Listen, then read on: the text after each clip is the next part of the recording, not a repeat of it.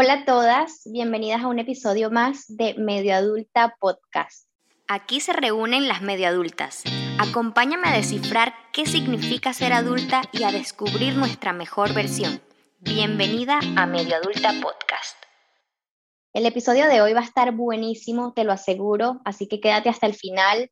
Hoy tenemos una invitada de lujo, así es. Ella es Laura Figueroa, es creadora de contenido, emprendedora, estratega y consultora en marketing digital y cofundadora de The Ya ella nos va a contar cómo ha sido toda su trayectoria y cómo ha llegado hasta aquí. Y quiero que prestes muchísima atención de principio a fin a este episodio.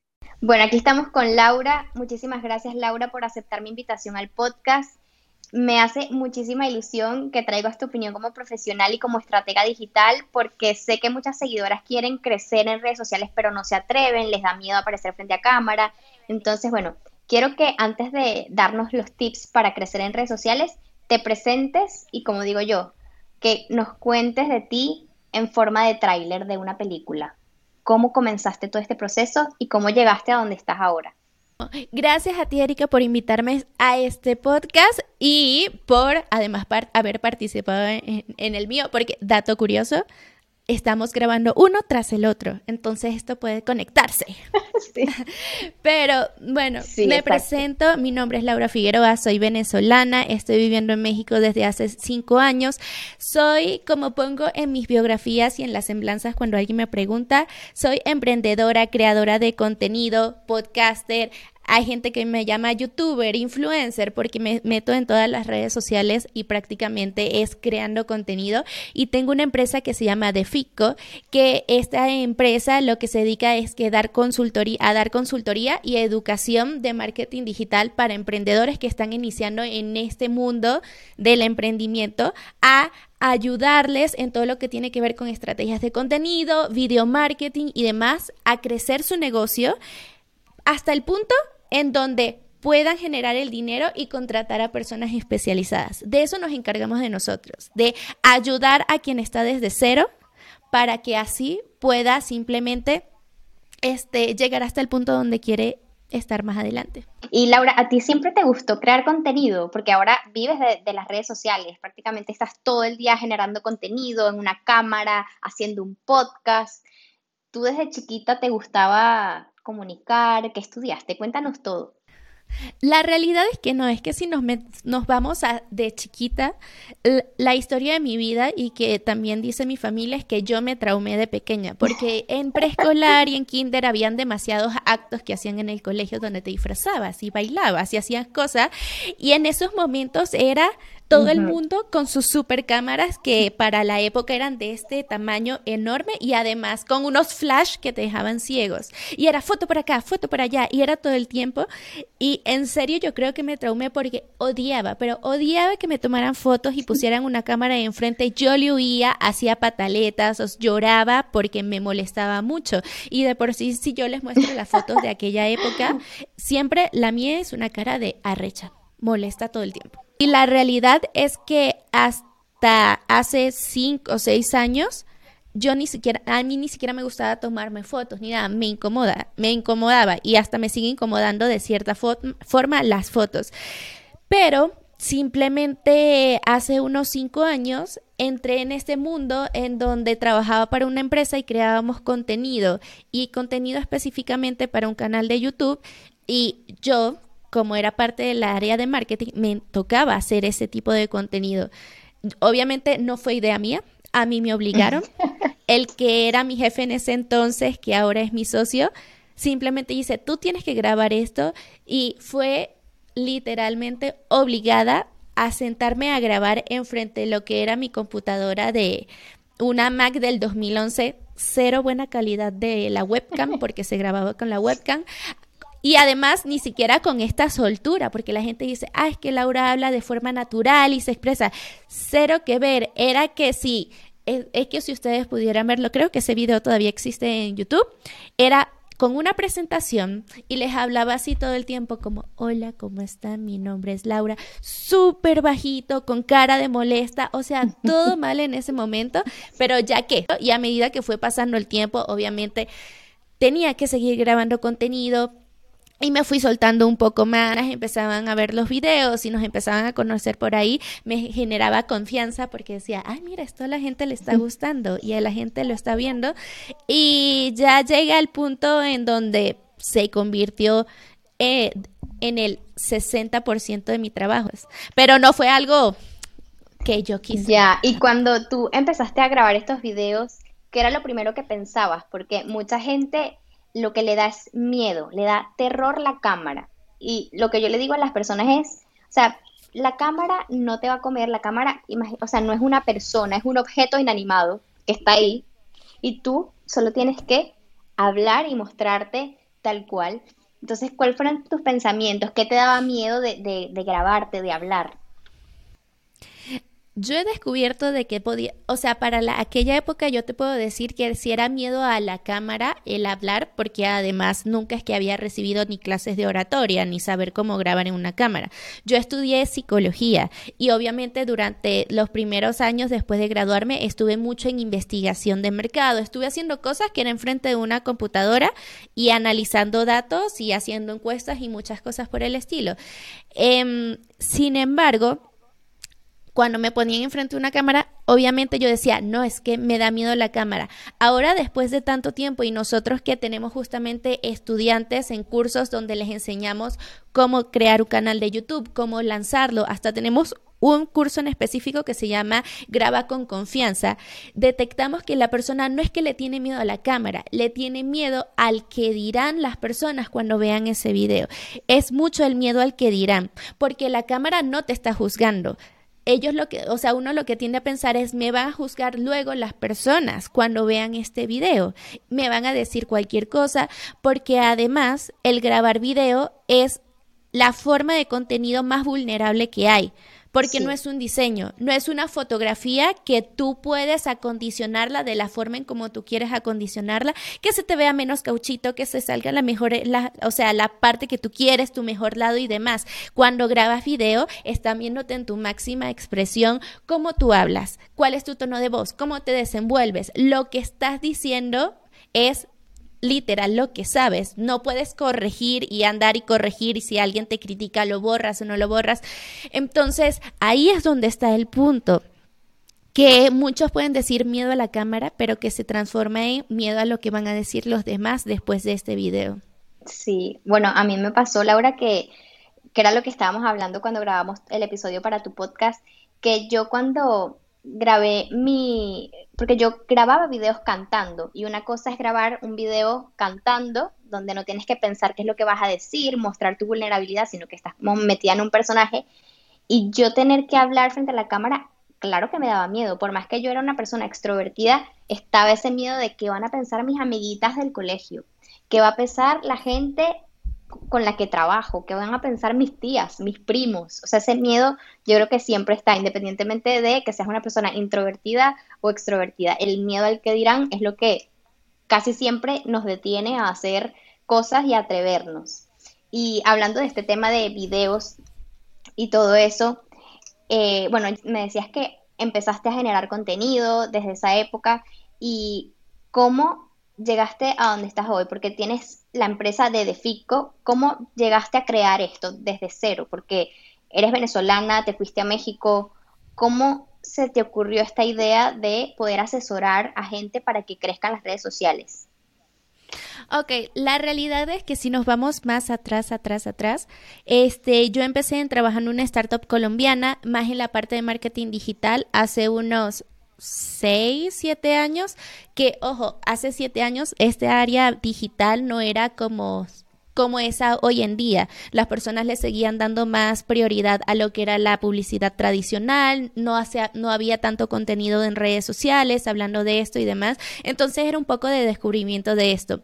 Y con esa startup que, que en la que empecé con lo de marketing digital, pasamos por varios países y uno de ellos fue México, donde llegamos aquí en un programa de aceleración en donde necesitábamos en ese momento conseguir capital porque si no la empresa cerraba y ya dejaba de existir. Entonces ustedes imagínense a una venezolana que llegó a México, vamos a decir que no en una situación tan legal trabajando en esta ciudad, en donde de repente la empresa cerró y se encuentra, no tiene trabajo, no tenía contactos en México, no conocía prácticamente a nadie cercano, vamos a decir así.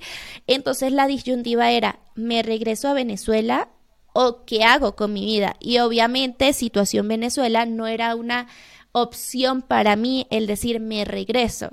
Entonces, el que era mi jefe en ese momento me propuso la idea de, oye, cuando nosotros participábamos en estos programas de aceleración, se nos acercaban muchas personas a preguntarnos sobre marketing digital, cómo hacer campañas de ads, cómo crear contenido.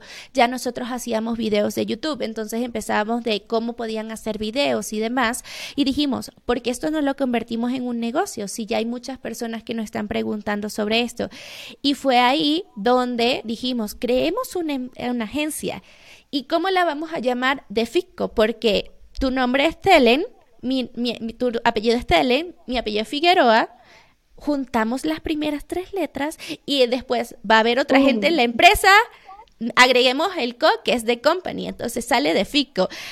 Cinco años después, seguimos luchando con el nombre porque nadie ni lo pronuncia bien, tú lo pronunciaste bien, pero la mayoría de las personas no lo pronuncia bien. Así es como surgió esto y nosotros estuvimos dos años trabajando como una agencia que llevaba redes sociales, eh, los canales de YouTube y muchas otras cosas para empresas.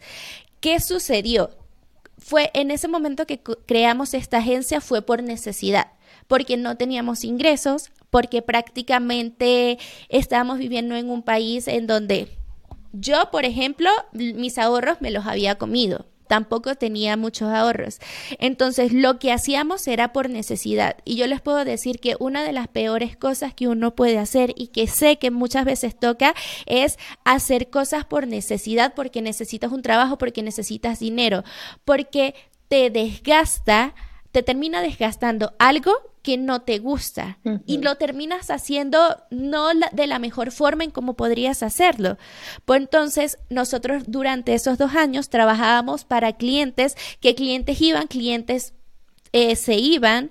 Em, también eran cosas que sabíamos hacer, pero era necesitamos del cliente el apoyo y muchas veces los clientes no daban o no citábamos, no se obtenían los resultados y demás. Era un estrés constante. Imagínense dos años en donde la, la hora de trabajo era 9 de la mañana a 1 de la mañana. Prácticamente trabajábamos de madrugada porque grabábamos videos en la madrugada cuando se podía. Y mis comidas eran pizza, chino, y demás, porque además era lo más barato y alcanzaba para mi socio y para mí. Entonces nos los repartíamos, entonces era una cantidad de grasa y carbohidratos y cosas que para el cuerpo no es buena y que dos años después me terminó pasando factura. Pero ahí está la cuestión, es como no era vivir, era sobrevivir haciendo algo que ni siquiera nos gustaba hacer. Y llegó el punto en donde dijimos, oye, si nosotros estamos intentando que clientes crezcan en redes sociales, creen sus canales de YouTube, nosotros sabemos cómo hacerlo y esta gente no nos está prestando atención, vamos entonces a hacerlo para nosotros mismos y empezar a posicionarnos. Mucho también de toda esta idea viene de que mi socio es estadounidense y claro, el modelo en Estados Unidos de startup, creación de contenido, de cómo se manejaba una empresa más de este estilo, estaba mucho más desarrollada de ese lado que de este. O sea, de aquel lado había muchos más modelos o ejemplos de que una empresa podía funcionar de esta manera. Entonces nosotros empezamos a hacerlo así. Empezamos, vamos a crear contenido a nosotros sin mentirte, no, teníamos dinero.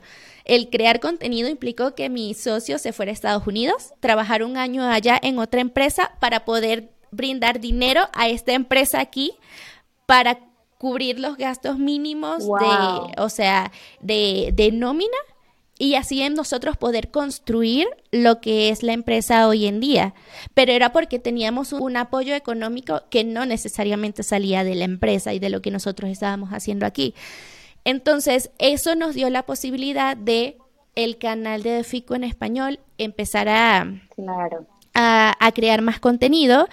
Eh, empezar a mover más por esta parte, tratar de crear cursos, que obviamente para la época no sabíamos cómo crear un curso con éxito, perdimos dinero, iban y venían, o sea, estábamos experimentando muchas cosas, pero que vuelvo, era un experimento más para nosotros, no para alguien más. Hasta el punto que eso fue en el 2019 que llegó la pandemia en el 2020, ya habíamos grabado varios videos, ya habíamos hecho cosas que estaban creciendo, pero a una velocidad no tan rápida.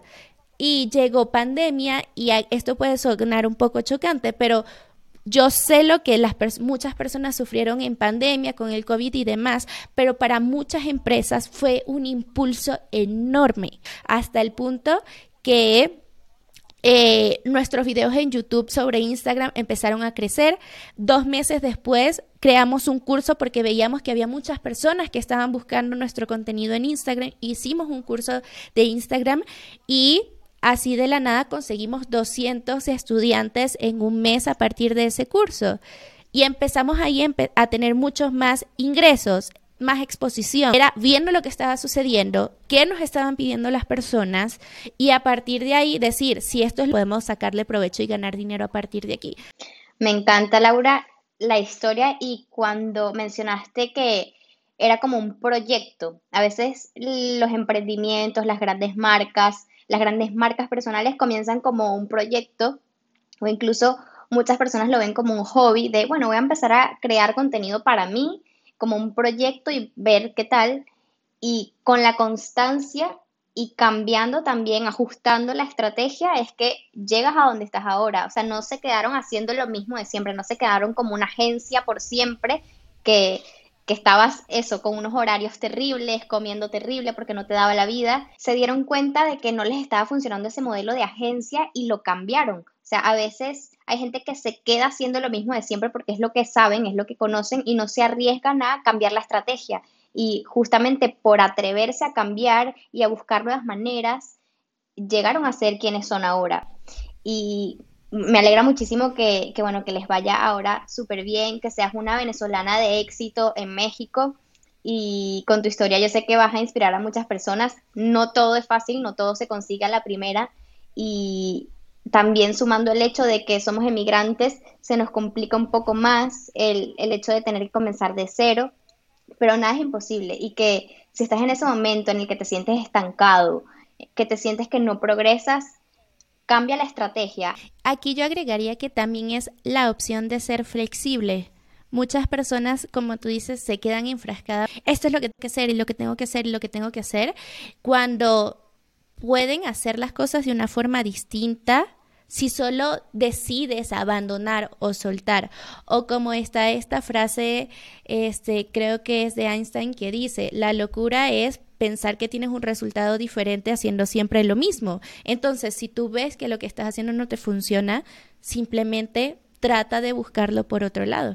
Totalmente, o buscar ayuda también, buscar conexiones. A veces sentimos o creemos que podemos hacer todo nosotros, pero buscar ayuda, buscar a una persona que tenga más conocimientos que tú, eh, atreverte a aceptar oportunidades que te, dan miedo, acéptalas, arriesgate, porque detrás del miedo es donde están las mejores oportunidades y es lo que yo siempre digo, el universo premia la acción. O sea, las cosas no te llegan por suerte, las cosas llegan porque tú estás trabajando, porque tú estás haciendo todos los días algo que te va a acercar a esa meta que tú te propusiste. Y, bueno, con, tu historia que inspira, porque bueno, eres emigrante igual que yo y has logrado superar todos estos obstáculos. Y como experta de contenido, yo te quiero preguntar, ¿por qué es tan importante hoy en día tener una presencia online? Así como nos estabas diciendo que gracias a la pandemia muchos emprendimientos, muchas marcas crecieron. Eh, de hecho, leí justamente ayer que un 80% de las tiendas online crecieron, o sea, un 80% de tiendas online se dispararon y han crecido y han generado los ingresos que nunca en su vida han hecho gracias a la pandemia, a que la gente se atrevió a pedir cosas online, a, a meterse en internet y consumir más contenidos. Entonces, ¿por qué es tan importante tener hoy una presencia online, ya sea una marca, un negocio, tu marca personal como influencer? La realidad es que váyanse a la parte de si nosotros no hubiéramos construido contenido y tenido presencia online en cuestión de las redes sociales, de YouTube y demás, nosotros no estaríamos aquí. Y mucho de lo que nosotros aprendimos desde el inicio fue hay que trabajar en nosotros y hay que mostrarnos. Presencia online prácticamente lo que significa es el tú mostrarte lo que haces, quién eres tú y lo que puedes ofrecer. El que ahorita no está en redes sociales, no existe. Todo el mundo está buscando en Internet cosas para lo que sea. Y si tú no estás en Internet no tienes presencia digital, nadie va a conocer de ti. Entonces, en esta pandemia, como tú estabas diciendo, la realidad es que muchas personas y muchas empresas se dieron cuenta que si no estaban digital, morían simplemente. Y muchas dejaron de existir porque no estaban en digital y no sabían cómo hacerlo. Porque ellos y, también muchas veces eran como tercos o negados a yo tengo una tienda física, así es como yo vendo, esta es la única forma. Incluso los restaurantes, que, es, que es algo tan offline al parecer, o sea, ir a un restaurante es algo que no es online, pero en la pandemia los restaurantes tuvieron que reinventarse y emprender también digitalmente con estas aplicaciones de poder pedir comida, takeaway, o sea, todo lo offline yo creo que se puede trasladar al online para darte más alcance. Y ahí está la parte de flexibilidad. Los que fueron flexibles buscaron las formas de adaptarse a la situación en la que estaban en el momento.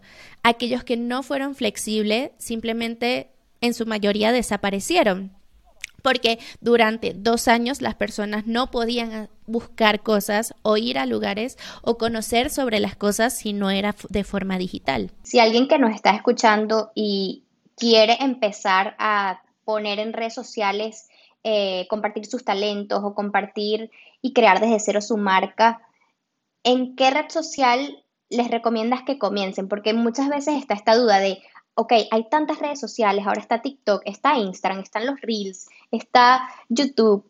¿Dónde crees tú o cómo puede elegir la persona en qué red social estar? Todo depende de qué es lo que hace, a quién le está hablando y qué es lo que quiere lograr con eso. ¿Cuál es el objetivo que está buscando? Si alguien está iniciando, prácticamente lo que necesitas es alcance. Entonces, si tú lo que estás haciendo o a quien te diriges son personas, no son empresas, hay dos opciones, en hay tres opciones en cuestión de alcance, bueno más, pero está obviamente Instagram, está TikTok y está YouTube. ¿Por qué estas principalmente? Porque son plataformas que como funcionan están diseñadas para llegar a personas nuevas. No personas que nos conocen, ni que nos comparten por algún lado, no, por el algoritmo de cada plataforma está diseñado para si a una persona le interesa lo que el tema que tú estás hablando, va a mostrar tu video porque se basa en comportamientos e intereses. Em, hay otras plataformas en que es mucho más difícil esto. Ahora, si tú eres un negocio, también piensa cuál red social a mí me funciona para de una forma más fácil que las personas me compren o me contacten. Entonces, si nos vamos a TikTok, tienes un alcance enorme, pero todavía esa parte de que una persona fácilmente haga clic en un link o te escriba un mensaje y demás, no está totalmente desarrollada o vuelvo de una forma fácil. Entonces ahí tú ves que se te complica más. En Instagram Instagram prácticamente ahorita la única red social que lo tiene todo para un negocio. Puedes colocar tu tienda ahí, tienes la posibilidad de chatear con alguien por mensajes privados, tienes la posibilidad de tener links no solamente en tus diferentes partes, puedes publicar, puedes llegar, puedes hacer miles de cosas, tienes un algoritmo para conectar con los que ya te siguen, tienes un algoritmo para llegar a nuevas personas, tienes todo lo que un negocio necesita para poder crecer y empezar ahí. Además de que eh, todo el mundo usa Instagram, no es que es una red social nueva con poco, poca cantidad de personas activas. Y YouTube, entonces también te puede funcionar para tu negocio entendiendo que tú quieres tener más alcance y darte a conocer. YouTube como plataforma para posicionamiento de una marca o de una persona, marca personal o de una empresa es genial porque vuelvo, YouTube es un buscador, las personas están buscando información y persona que vea tus videos es porque está interesada en saber de tus videos y ese contenido en específico. Entonces, eso tiende a atraer en TikTok, necesitar personas que pueden convertirse en tu cliente potencial. Ahora, mismo proceso, necesitas colocar un link, ese link necesitas llevarlo, hay mayor esfuerzo de la persona para llegar a contactarse contigo, no hay una mensajería directa tan fácil o que las personas lleguen a utilizar. Entonces, todo depende. Siempre yo le digo a las personas por dónde empezar, evalúa en qué etapa está tu negocio, a quién le hablas y qué es lo que tú quieres lograr. Me encanta, Laura. Me encanta cómo explicas todo. O sea, una asesoría tuya debe ser lo máximo.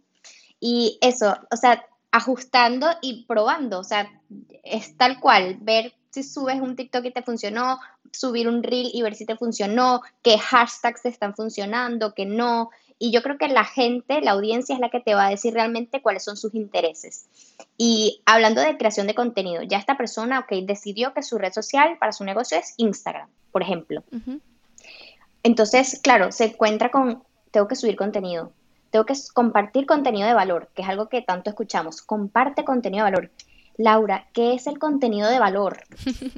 ok, contenido de valor en una definición simple es contenido que aporta o ayuda a otra persona sin esperar nada a cambio de esa persona. Es con el objetivo de que esa persona resuelva una duda, o sea, está contenido que puede ser más educativo o informativo, que resuelve dudas, enseña a las personas a hacer algo, y contenido que es entretenimiento, igual sigue siendo contenido de valor con el objetivo de entretener a una persona que está buscando ser entretenida o pasar el rato, no buscando una solución para algo. Hay muchas veces que las personas se pelean con, es que es contenido de entretenimiento, es como a quien igual el entretenimiento tiene una audiencia específica que está buscando algo en internet y que por el cual está consumiendo ese tipo de contenido para distraerse, para estar feliz, para olvidarse de cualquier cosa que le haya pasado. A pesar de ser entretenimiento, está funcionando para algo. Entonces, cualquiera de estos es eso, contenido de valor, que siempre la característica puntual es que yo no estoy esperando al compartirlo algo a cambio de esa persona. Claro, está alguna interacción, un like, un comentario, una cuestión, pero ya la persona por sí sola con eso que le estamos ofreciendo puede tener un resultado o está ganando algo. Buenísimo. Sí, porque hay gente que dice, no, es que hacer esos bailes de TikTok, eso no es contenido de valor. Y en verdad depende del nicho que tengas. Es como tú dices, contenido de valor también puede ser entretenimiento, porque es lo que está buscando esta persona en las redes sociales. Entretenerse, informarse, educarse. Me encanta cómo, cómo lo explicas. Porque imagínate, contenido de valor. Hablemos de videos de animalitos, gatitos haciendo cualquier cosa. ¿Eso es contenido de valor para las personas? Sí, porque cuando uno tiende a ponerse a ver, yo cuando quiero simplemente despejarme del trabajo o llego a mi casa o simplemente que sigo cuentas de perritos. Están cumpliendo su función. No pensemos que, ay, son cualquier cosa. Y creo que aquí también lo importante es estar claro de que tu contenido está funcionando de una forma y que es para una audiencia en específico.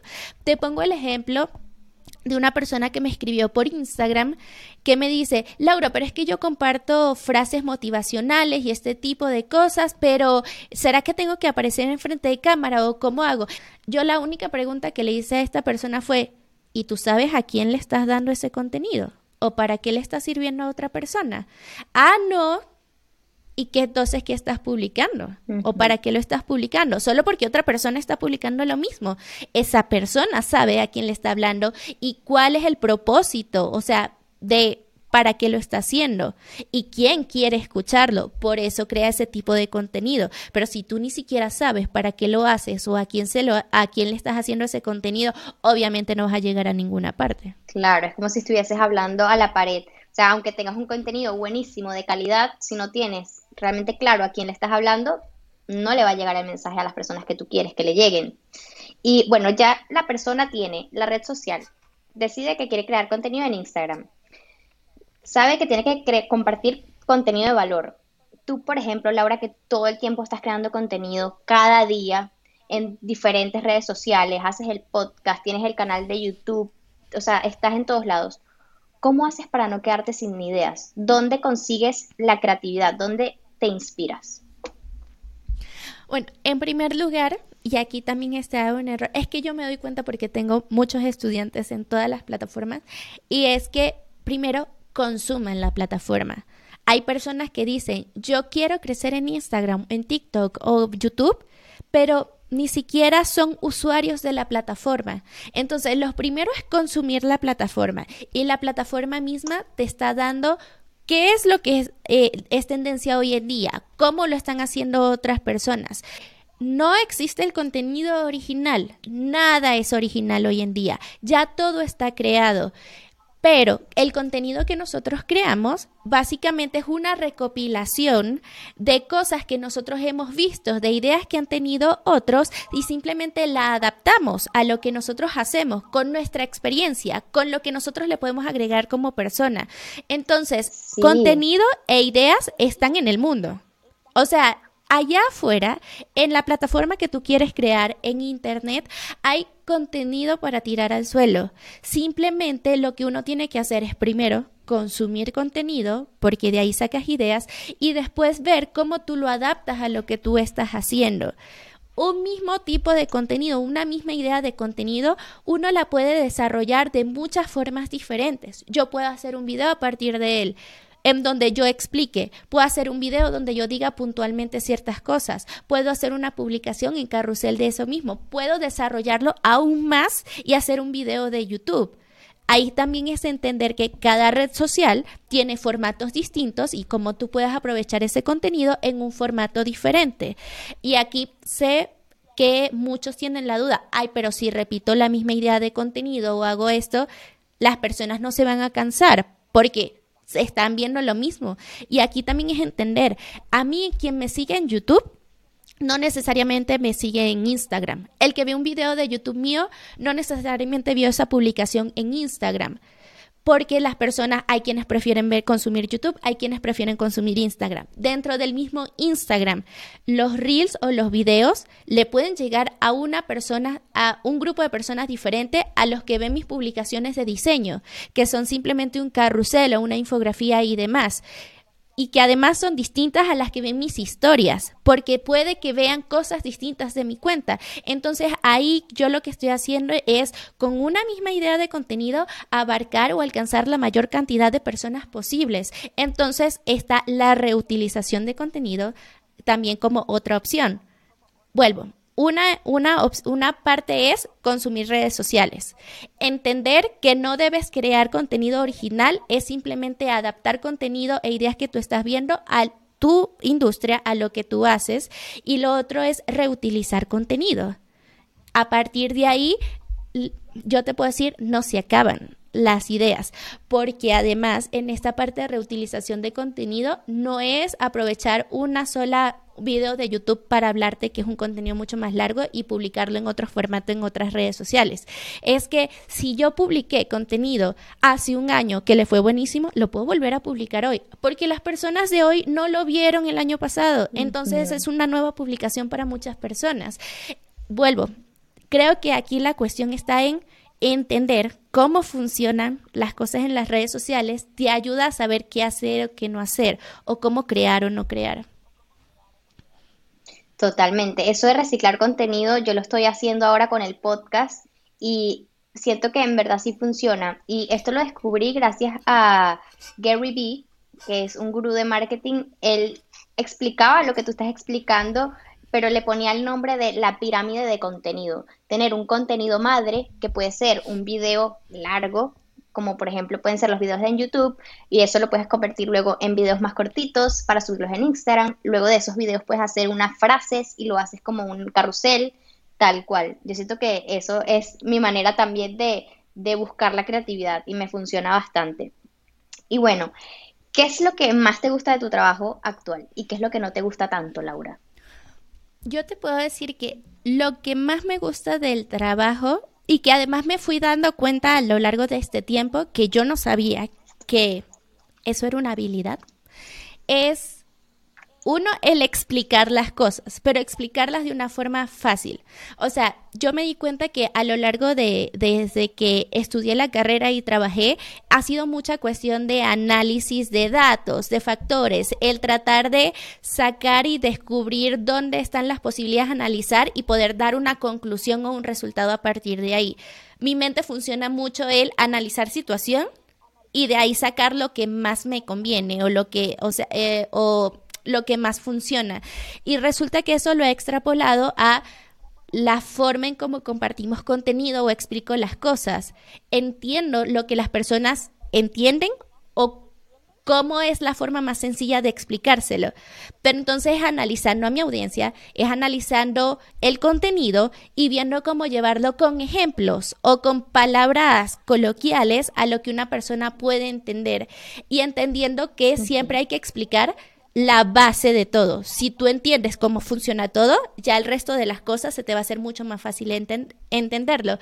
Entonces, creo que lo que más me gusta es explicar, es tratar de hacer las cosas como mucho más fáciles para que las personas entiendan y es cuando tengo algunas consultorías o trabajos con marcas, es, sí, analizar su panorama y decirle, por aquí no van las cosas, esto es más fácil, esto no lo estás viendo, aquí hay un foco rojo o por este lado es donde funcionan las cosas.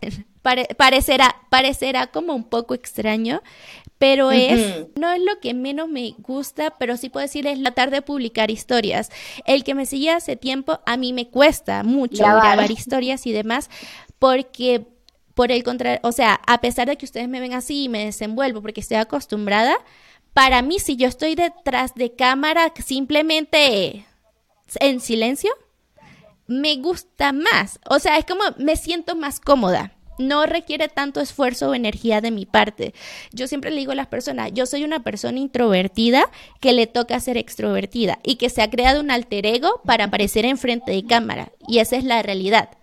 Y lo haces buenísimo. Y lo haces buenísimo. y, que, y que al final es como, ya se me da natural por tantas veces que lo hago. Pero cada vez que yo digo, tengo que grabar un video, es como hay esa resistencia de sentarme a grabar un video. Me cuesta mucho y pero son cosas que hay que hacer. Después le veo el beneficio.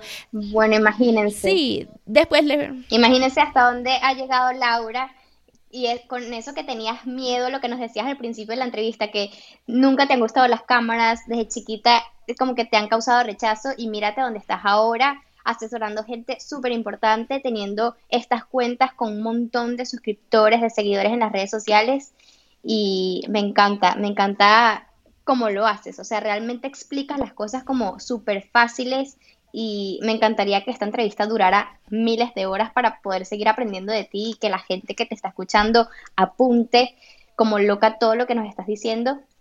Y para terminar la entrevista, porque quiero que la gente se quede con ganas de escribirte y preguntarte más cosas a ti en tus redes sociales, es qué opinaría la niña interior, esa niña que tenía miedo de grabarse, de, de salir frente a cámara, ¿qué opinaría de la medio adulta que estás hecha hoy en día? Porque todas somos medio adultas en este podcast. Sí, no, totalmente. Creo que lo primero que diría es, ¿qué haces grabando videos si a ti ni siquiera te gusta pararte enfrente de una cámara y que te tomen fotos? O sea, habría un shock porque nunca me imaginé que iba a estar este grabando videos y sí, apareciendo en varias partes ni nada por el estilo. Eh, igual estaría estaría diciendo como, sí, se logró porque yo desde pequeña era, quiero ser independiente y quiero ver qué es montar una propia empresa y quiero hacer cosas por mí misma. Eh, puede ser, puede o no ser cierto que la Laura desde siempre haya tenido un poco de rechazo a la autoridad. Entonces, me molestaba un poco que me dijeran qué cosas tenía que hacer. Entonces, el tener esta independencia de poder decidir qué cosas hacer o no hacer, se siente libre y se siente en paz el poder hacerlo. Entonces, también ahí podría decir, ¡ja! nadie me manda aquí. este. Me encanta. Pero. Me encanta Mini Laura. No, Mini Laura. Ahí arrebatada diciendo: mm, mm, Esto no me gusta. Ay. Ay, Laura, me encanta hablar contigo. Verdad, quisiera estar aquí muchísimo más tiempo.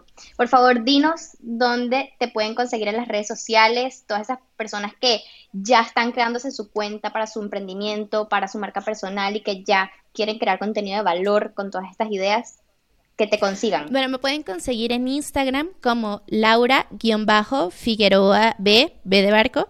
Este, también en todas las plataformas, si buscan página web, si buscan canal de YouTube, en Instagram también, en Pinterest, en todas las partes, pueden encontrar a la empresa donde estamos creando un montón de contenido que se llama The entendiendo que The em, es T-H-E, Ficco, como F-I-G-C-O. Entonces, ustedes lo escriben y van a conseguir este mucho contenido por todas partes en el canal de YouTube. Todas las semanas estamos publicando y demás. Y los invito también a que si quieren escuchar y les encantan los podcasts, los puedo invitar a mi podcast que es Laura Figueroa Podcast, en donde hablamos de cómo atreverse a hacer, cómo atreverse a dar ese primer paso, escuchando historias, experiencias, dentro de ellas una es Erika, de cómo llegaron hasta el punto donde están ahora y todo lo que han tenido que pasar para que ustedes mismos vean que las cosas muchas veces no son fáciles y hay sacrificios, pero que dar ese primer paso que tal vez que muchas veces sientes que es un riesgo y te da miedo hacerlo, puede tener muchos beneficios luego. Buenísimo. Me encanta, Laura. Muchísimas gracias por estar aquí. Y bueno, estén pendientes del podcast de Laura. También grabamos algo conmigo. Hoy ha sido un día intenso, dos en uno. Así es la vida de la emprendedora. bueno, les deseo que, que estén bien donde sea que nos están escuchando o viendo. Ya saben que este podcast está en Spotify, Amazon Music, Apple Podcast. Y si quieren ver la entrevista, si quieren verle la cara hermosa a Laura, pueden vernos. Y las muecas que hago. pueden vernos en el canal de YouTube. Un besito y nos vemos en el próximo episodio. Gracias. Chao.